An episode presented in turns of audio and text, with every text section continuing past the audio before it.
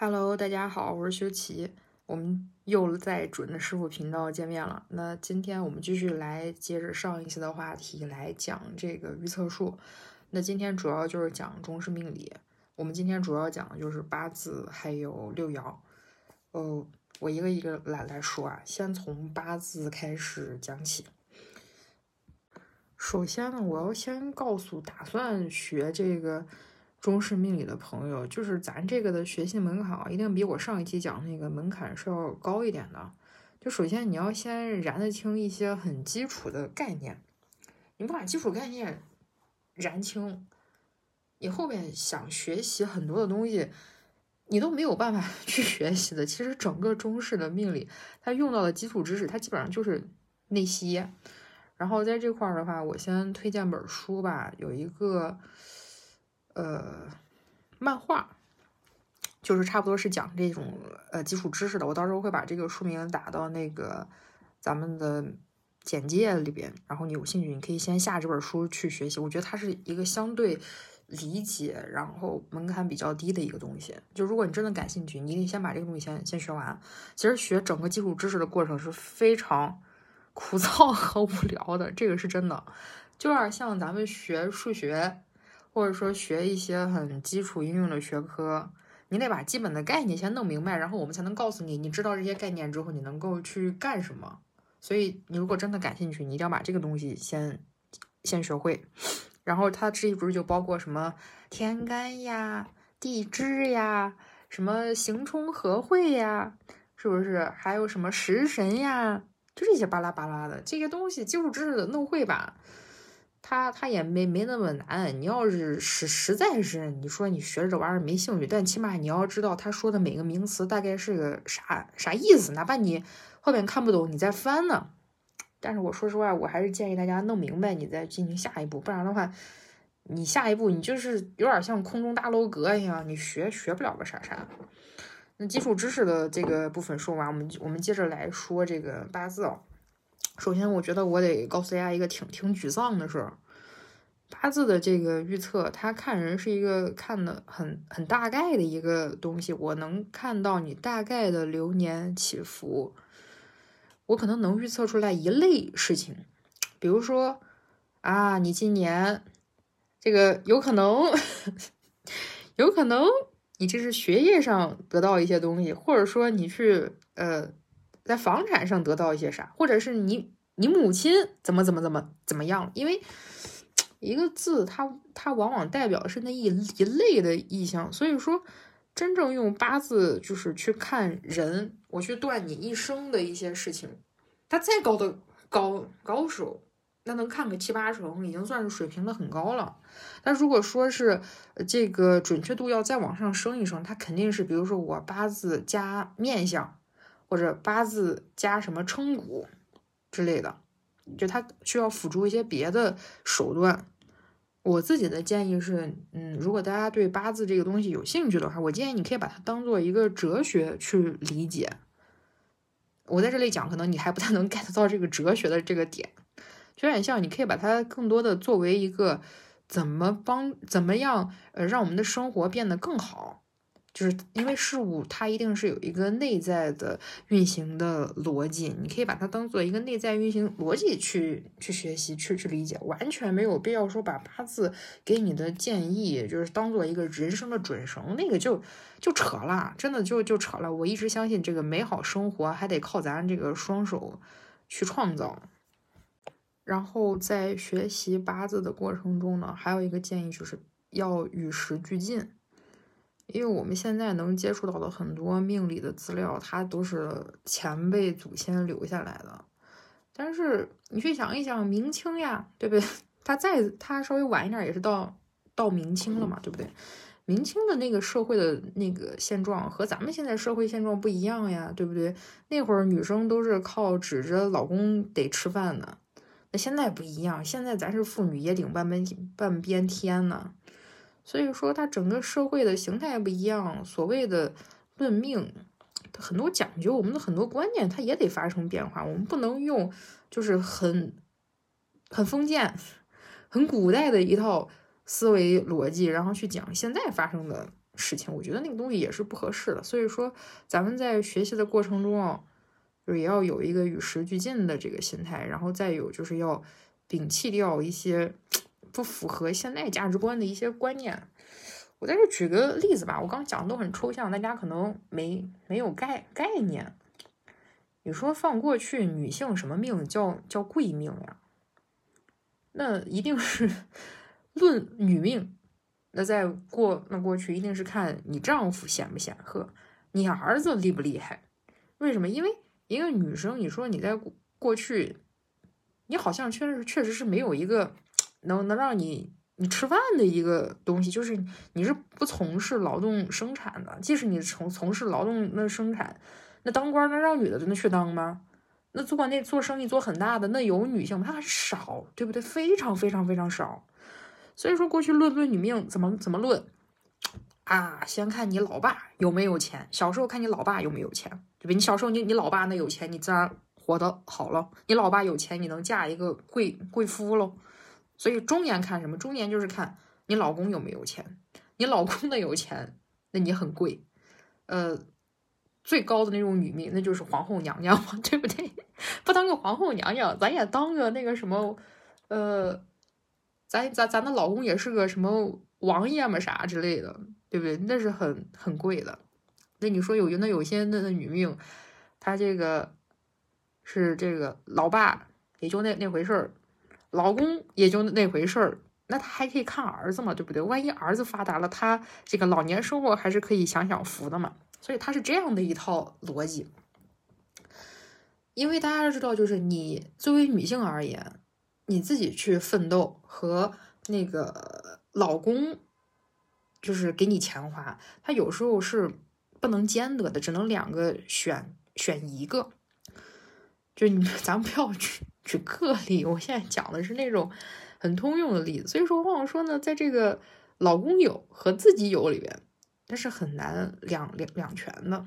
那过去的这个论女命啊，他就不爱讲你你自己有，因为你自己有，就说明你老公有可能 就没有了。那你说过去女生她她来钱她她有啥那渠道呀？她她自己有，对不对？所以说你自己有，她那个发达程度是是是很低的。所以说过去的这种女命不高级啊，甚至会讲她很克夫。啊，这个不好，这个不吉利，这个女命层次不高。但是在现在生活当而言，虽然说这个男女也有差别，但是我觉得是给女性很多的一个发展空间了。那你说现在你你要我来看，那我肯定是觉得我自己那来钱，我自己挣钱，我想咋花就咋花，对不对？老公给我钱花，我还得看人家那那脸色呢。所以说，你说在这个时代看。那这个自我打拼的这个女性的命格高低和这个啊她老公很很牛逼的这个命格高低是否有高下之分呢？我就觉得没有，没关系，只要你自己活得开心，你管他钱哪来的了，反正他来了，你有的花那就成了。包括现在的很多客户朋友来咨询一些命理问题，我觉得大家风潮真的都都变了，现在都更多更喜欢问自己啥时候能发财。真的，不管是算卦呀，还是看看八字，都是更更关注我咋样自己能发展的更好。其实我觉得这是一个挺好的一个趋趋势吧。就咋说呢？我还是始终认为哦，这个靠天靠地不如靠咱自己，命运永远是掌握在咱自己的一个手手上。但是啊，我也是不排斥的，不排斥你通过其他方式发达的，我觉得没有没有关系，真的，只要你自己是自洽的，对不对？你是自洽的，你认可你这种生活方式，你快乐，你不违法就行了，真的，这个这个大家生活都挺不容易的，没没有必要说是设置很多就是所谓的一些道德准准绳吧。我也不是说人不讲道德，人当然也要讲讲道德。对不对？就是有时候不要不要不要太太介意很多点位，咱自己活得开心的就成。然后再有要与时俱进，就是在这个通讯录的问题上，大家知道通讯录是啥意思吧？就是搞搞 gay，搞搞拉拉。你说在过去的那种社会风俗下，呃，大家都是通过结婚的这种方式去组建一个，我觉得可以叫那种生产单单位吧。然后各项的社会的风气呀、舆论呀，都是属于你看，虽然说明清它也有，或者各个朝代它它都有这些事儿，但它的要求都是你要先组建一个家家庭，对吧？男的其实他是有有书童的，对不对？书童有时候就就搞那些有的没的。对不对？或者是说，看某一个时时期可能出现一些，呃，唱唱戏的，也给达官贵人提供那种服务，但他对你的要求都是说是，哎，你要先成家立业嘛，你得先有个娃呢。至于你有这些，呃呃，不是很上台面的小爱好，那你就私底下玩呗。但是你还是强调你得先有一个家庭。但是放到现现代，咱凭良心说，你说咱能干得出那种？呃，干的这种你你明明知道他就是个 gay，然后你劝他去结婚的事儿吗？这事儿你能干得出来吗？反正这事我我干不出出来，因为，哎呦，让我说，我觉得这都是存在即合理的。既然能存在这个现象，它肯定是有背后的原因的。咱也不能说见个人就得劝他去去结婚呀，对不对？咱也得这个结合实际呀。你说说看，要真有一个 gay 听了我给人家胡说八道了之后跑去结结婚了，你说我这是造孽了还是造孽了还是造造孽了，对不对？首先吧，万一这个男性他他。他这个就是尽了一个做丈夫的一个职责，从此收了心了。你说他痛苦不痛苦？他明明喜欢的是另外一种性别的人，你说他能结了婚之后一下就就爱上这个性别人？我觉得那是不可能的一件事儿，对不对？你说他老婆痛不痛？他老婆也很多痛苦，他老婆会觉得我没有做错任何事情，为什么呃我的老公对我是这个样子呢？对吧？这这还是我我我讲的是这个男性啊，他从此。收心了，不玩了，我要好好经营我的家家庭。但是我觉得很大概率的可能性是那种男性他他继续在在外边啊玩一些有的没的。你说这这这这这，我觉得是给人家造成了不幸，你知道吗？真的是给别人造成了不幸。其实现在这个社会，我觉得挺挺宽容的。你不管选择哪种的婚姻方式。你都是可以有生存的空间的，所以我还是建议，不管是就是哪一类的人群，或者你性向是哪种，你都要尊重自己内心的一个想法，自己内心的一个表达。而且我扯一扯这个命理啊，真的扯一扯命理。你像那有些命啊，咱实话的那是说，确实是可能你你搞同同性恋真的好好过你结婚的，真的，因为你结婚可能真的有点有点 克对方，真的，你还不如搞。搞这个同性恋呢，对不对？再说了，你是在想要小孩儿，方式方法也很多，对不对？没有必要就是局限一个一个那地方。而且我是觉得现在的这个社会发展，然后大家对婚姻的一个需求，真的已经发生了一个变化。所以我还是始终就是建议我们的听众朋友、粉丝朋朋友，你要遵从内心呐，你内心想要什么，你就真的去做。不要说是咱做一些欺骗自己的事情，我觉得那个是不好的，你自己会活得不快乐，然后你的家庭也会这件事情活得不快乐的。好了，现在跟大家已经讲了与时俱进的这个点之外，然后我们继续来讲这个学习的路径。刚刚已经讲了，说是然后大家得先学习一些呃很基本的名词，对吧？你先有个基础知识，然后看什么？我建议啊，你不要一上来就看。看那种古代人写的书，那根本你就看不懂，真的你就看不懂。我的建议就是说，你把这些就是学完之后，你可以在网上随便先找找别人讲八字的视频，因为这种还是挺挺挺挺多的。你一定要看那种现代人讲的，你就不敢不敢听那种古文的，把你就听的云里雾里的。然后这时候可能大概你会有点概念，然后这时候八字学习你会发现面前分了很多个流派。啊，比较主流的一个是这个格局法，我自己就主要用这个格局。格局就是说我通过你的食神啊，之前跟大家讲过很多次食神了，然后判断你是哪个格局，然后我再去看你的这个命。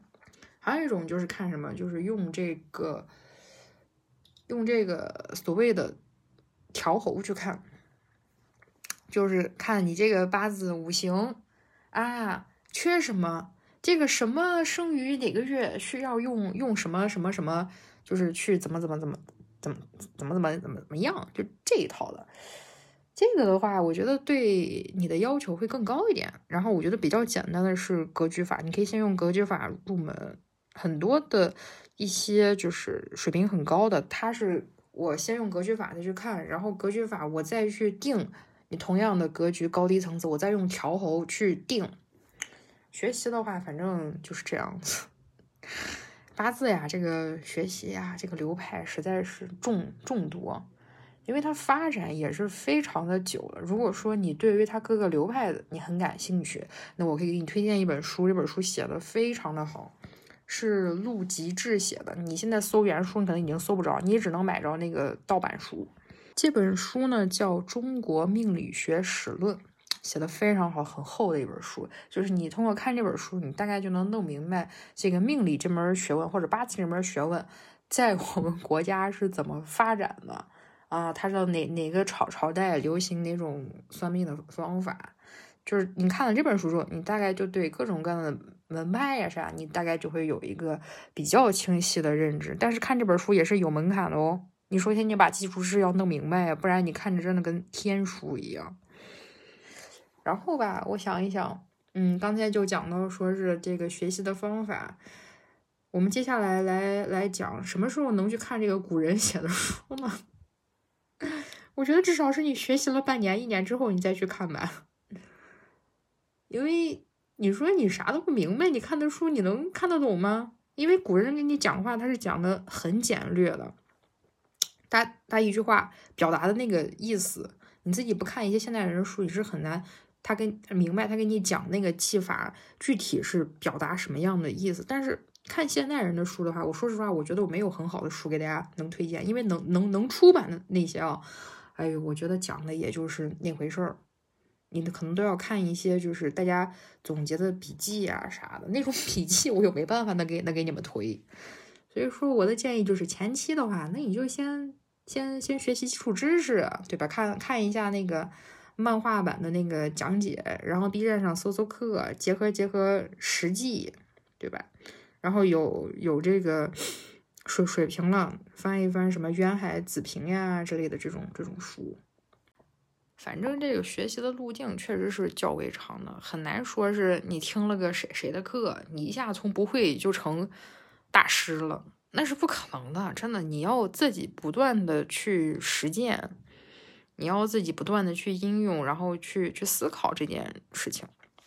所以说我还是 建议这种东西搞摸着学学就就行了，不要不要太太深入，因为最后其实让你生活过得幸福的，一定是你自己双手去创造的一些东西。然后接下来说一说怎么挑选这个师傅的事儿吧。哎呦，其实我的建议呢还是一样，你你要你要挑一个你觉得呃跟你三观差不多的一个人。因为八字师傅，我跟大家讲，其实一直有两种流流派，一种就是属于书房派，他一直就跟搞科学研究、搞论文一样去研究这个八字命理。然后另外一个流派呢，就是盲派。盲派的话，就是过去你像那个盲人，他可能很难有一个生存的技巧，所以说可能就会学一个这样的手艺来谋生。那他们的那个流派的话，就属于更加的市井、更加的实际一点。所以人家不是经常说盲派铁口直断吗？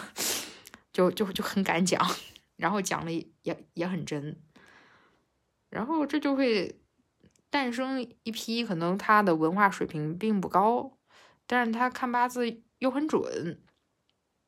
所以说你自己真的要去找师傅咨询呢，我的建议就是你要找一个，哎，跟你生活背景差不多的一个人，因为你看八字，他去给你去解读一些东西，他一定是结合自己的生产生活实际的。你像他有些，呃，我就听过有个师傅，人家看啥准哦？人家看，就是他他是在一个商业街上摆摊儿，收费也挺便宜的，那也不贵。然后那个商业街上，有些人做的那些事情，还有什么小偷小贩之类的，经常找他去问，意思是自己这一把会不会被被抓进去。所以说呢，他就看这个你会不会坐牢，看的尤其的准。然后你像那有有那有些师傅，他可能经常，呃，他可能就是文化程度不高，然后他生活的条件也会相对而言比较局限一些。他可能那那就那就是村村里边的那些什么什么明年种这个你能不能赚到钱呀？就看那些事儿准。这咋说？他看那些事儿准，并不代表着他能给你就是其他建议准。所以我的建议就是说，因为我们进行这个八字命的解，他一定是结合他自己的一些经历，他是逃脱不了自己的三观，然后自己的生活阅历给你去进行解读的。因为你本质上其实找人去看，你说白你是想听人这个建议呢。所以我的建议就是说，你一定要找一个你觉得，哎，你很认可这个人的，去跟他去讲。然后再有，我觉得，呃，如果说我我我我这毕竟这一行，说句实话，骗子也挺多的。再有，我想一想，就是说，他他如果他如果跟你讲了啥啥啥不好，说能化解，然后说的费用比较贵的话，那我觉得这个，嗯，你要思考思考了。当然了，如果说你觉得你给人家那个钱之后，你内心就不再担就是担忧这方面的问题，然后他给你提供了情绪价值，那我觉得这钱你花也那也就花了，只要你自己觉得他值得，就是那 OK 的。说到这里，就想跟大家分享一个八卦啊，我不知道这个东西 大家听过没有？就是你知道范冰冰当时不是查出来偷税漏税了吗？查出来偷税那漏税，然后。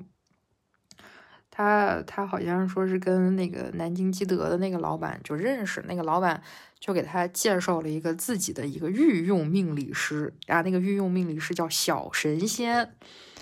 然后范冰冰呢，就就先跑去咨询去了，说是我记得好像我看的那个 那那个说是本来说的那个费用要两百万还是一百万，然后经了一番讲价之后打了个五折，收了收了一半钱。然后那个命理师傅呢，就就跟他讲，说是自己啊，帮他帮他算了，这个情况他得跑，因为那个叔叔得得抓他呢，他得跑。然后他就他和他的团队就很听劝嘛，就跑了。但其实哦，其实。他的那个律师就跟他讲，首先这个补税补八亿，这个金额他可能有问题，咱们一笔一笔去核，咱们要跟人家要去理力力争，对不对？然后，然后再有就是你肯定要配合这个人家公检法系统的一个调查。但是呢，因为这个女明星呢，她听的那个小神仙给她的建议是得跑会抓，所以相当于他这边就是属于。想的是赶紧收拾东西，赶紧跑。那后来当然也就有一段时间不就请请请去了嘛。然后后来他们这个团队也就没去讲讲价，也没打折折扣，就把那个该该补的钱直接就就补了。然后事后大家是怎么知道这个八卦呢？是因为办这个案子，相当于就是他这个女明星这边的那个咨询律师自己 写了一个很长的文，就开始。感慨，感慨什么？感慨这个，呃，其实是你是因为你跑了，人家才抓你，而不是因为得跑，人家要要抓你。就我不大能能不能 get 到我想讲这个逻辑，就是属于其实，你说你要是不听那人给你的建议，你听律师的建议，这个首先他不会闹那么大事儿，再有你不用给给八亿那么多，所以我觉得吧，这个。命理咨询它是一方面的一个建议，另一方面，呃，咱也要结合这个生产实实际呢。就比如说，是吧？咱生了个病，也许你可以去找这个这个玄学方面的师傅帮你看看，你该去。哪块儿更容易治得好，而不是你问他这病我到底该治不该治？哇，你生病了，你当然该该跑医院了呀！你你你你问他顶啥用？他又有那么厉害，他咋不不开个那医院呢？对不对？所以我觉得在在在在这些事情方面啊，咱除了就是咨询之外，咱咱咱们还是要结合这个实际的这个生产生活实际，不要不要太那太听有些人的建议。而且最扯的是啥？我跟大家讲这个女明星的例子，是因为。这个女明星不是牵扯偷税漏税，然后金额比较大，然后公安机关、公检法人就就调查是怎么一回事儿，然后发现哦，中间还有这个小神仙这么一一查的事儿，不但把那八不但把那个八亿的钱收了，连这个小神仙都一块儿被带走了。我就觉得说有关八字部分，我其实分享的挺清楚了。就怎么说呢？分享这些主要想告诉大家，这个八字呀，这个命理呀，它这个玄学呀，它并不神秘，又什么学科，你学了你你也会，没有什么很很神秘的地方。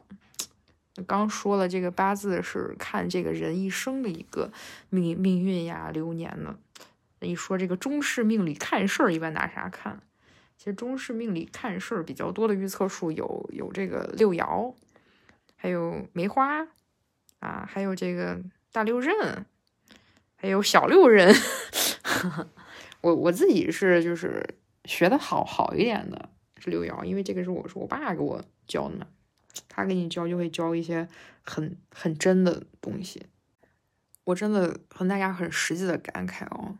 这个中式命理为啥之所以难学呢？我觉得还有一个点就是在于，呃，一些很真的技法是不会外传的，可能是因为大家都靠这个东西去去去吃饭，所以真理的东西是不会讲的。它很留在大面上的，就有点像把一个简单问题复杂化一样。就真正的技法其实都是不难的，都是我我起码在我看我觉得不难，但有时候听听听听市面上一些流传的资料，听下就会觉得，哇天，你这说的也太绕了吧！但是我感觉西方命理有一点好，就是属于大家都很有那种共享精神，有时候就搞得跟那种学术探讨会一样，觉得这点就就有点不太不太一样。然后再有就是还学过这个大六壬，大六壬是在外外外边找师傅学的，学费真没少少交，因为说实话学这种东西它它也不便宜，你知道吗？也不便宜。然后学了吧，那师傅就是跟我们上一半课，他都不上了，天呐。然后大六壬，反正这个学的是真的是稀巴烂。大六壬，我跟大家讲这个东西是是怎么起啊，它都不需要你就是。拿铜钱嘛啥？因为六爻我是要拿铜钱嘛，或者拿拿硬币我去起起卦。大六壬的话是直接根据我问事儿当时的一个时间，我给你答案，甚至于你可能都不太用跟我讲你关心的是什么问题，我都能给你一个解答。所以有没有注意到，我既然是根据时间我现场给你答案，这就要求你要对这种传统的历法。你得你得懂，为啥我学学学学了个稀巴烂？是因为我发现这玩意儿要很深入的学，要很深入的学这个历法。我说句实话，我我实在是燃不清，因为它那个历法哦，它是根据那个什么太阳还是月亮什么转怎么怎么转，然后怎么去定。就事实上，我们有排盘软件嘛。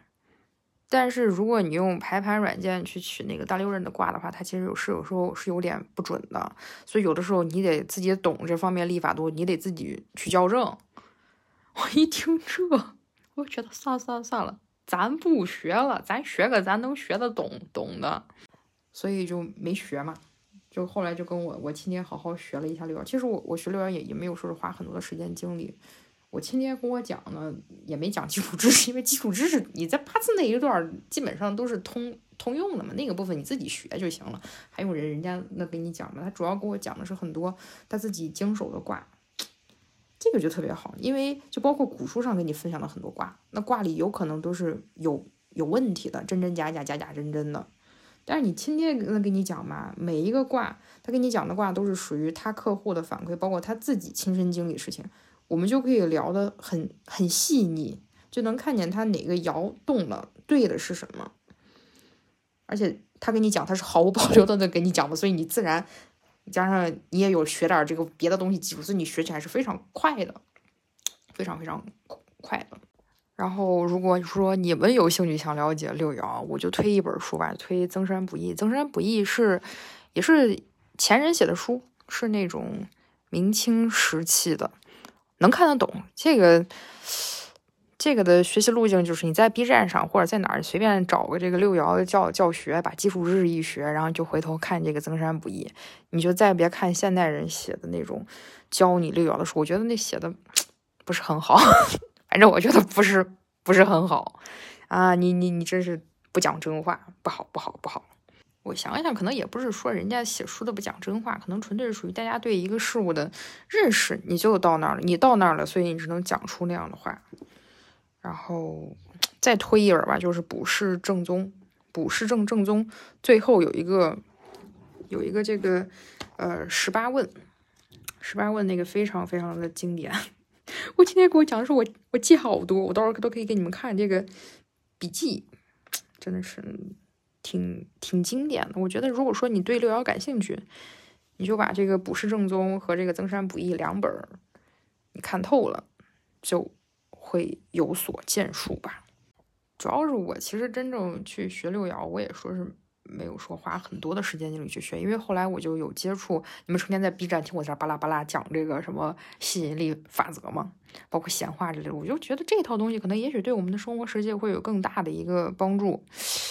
哎，我始终认为咱这个现实生活要靠双手去创造，心态比去具体去做什么事情都要更加的一个重要。当然，你们如果有 兴趣，我之后也可以很详细的用很长篇的那种内容去分享这个有关吸引力法则相关的内容。其实这个方式方法真的不重要，只要大家生活的好，你每天心情愉悦，我觉得这个就是生活最大的一个意义了。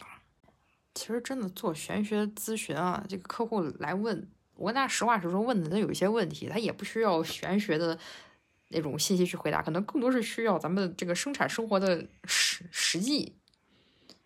我今天真的有跟我分享过，说是做这个占卜呀，这客单价低，来问的都是感情问题，多数以他什么时候来找我居多。客单价收的稍微高高一点呢。可能就是问问事业呀，什么时候升迁，或者问生意能不能做呀，问的比比较比较多。你说问这个他啥时候来找我这件事情，他本质核心在哪里？是问对方啥时候来找我呀？他他问的是我咋样把我们的关系经营好呀？你说经营好，这是你你用占卜吗？你不用占卜呀，对不对？你就去学这个怎么处理好亲密关系的问题就行了呀。所以说，我觉得这个这个。真的要从事咨询这这一行的话，我觉得对于你各方面解决问题一个能力，其实都是一个考考验吧。我觉得可能这样也许才会对别人有更多的一个帮助。然后呢，我分享这个上一期和这一期的内容，就主要分享一些中西方玄学大混谈，其实就是希望分享这个内容，大家明白啊，这个所谓的玄学，所谓的预测，不是它有神通，它就是门学问，你学会了你也行，谁学会了谁都行，它一点都不神秘，它无非就是一个是另一套事物发展的一个经验总结，仅此而已，一点都不神秘。然后就希望我的分享对大家能有所帮助吧，也就继续感谢大家的一个收听，谢谢大家。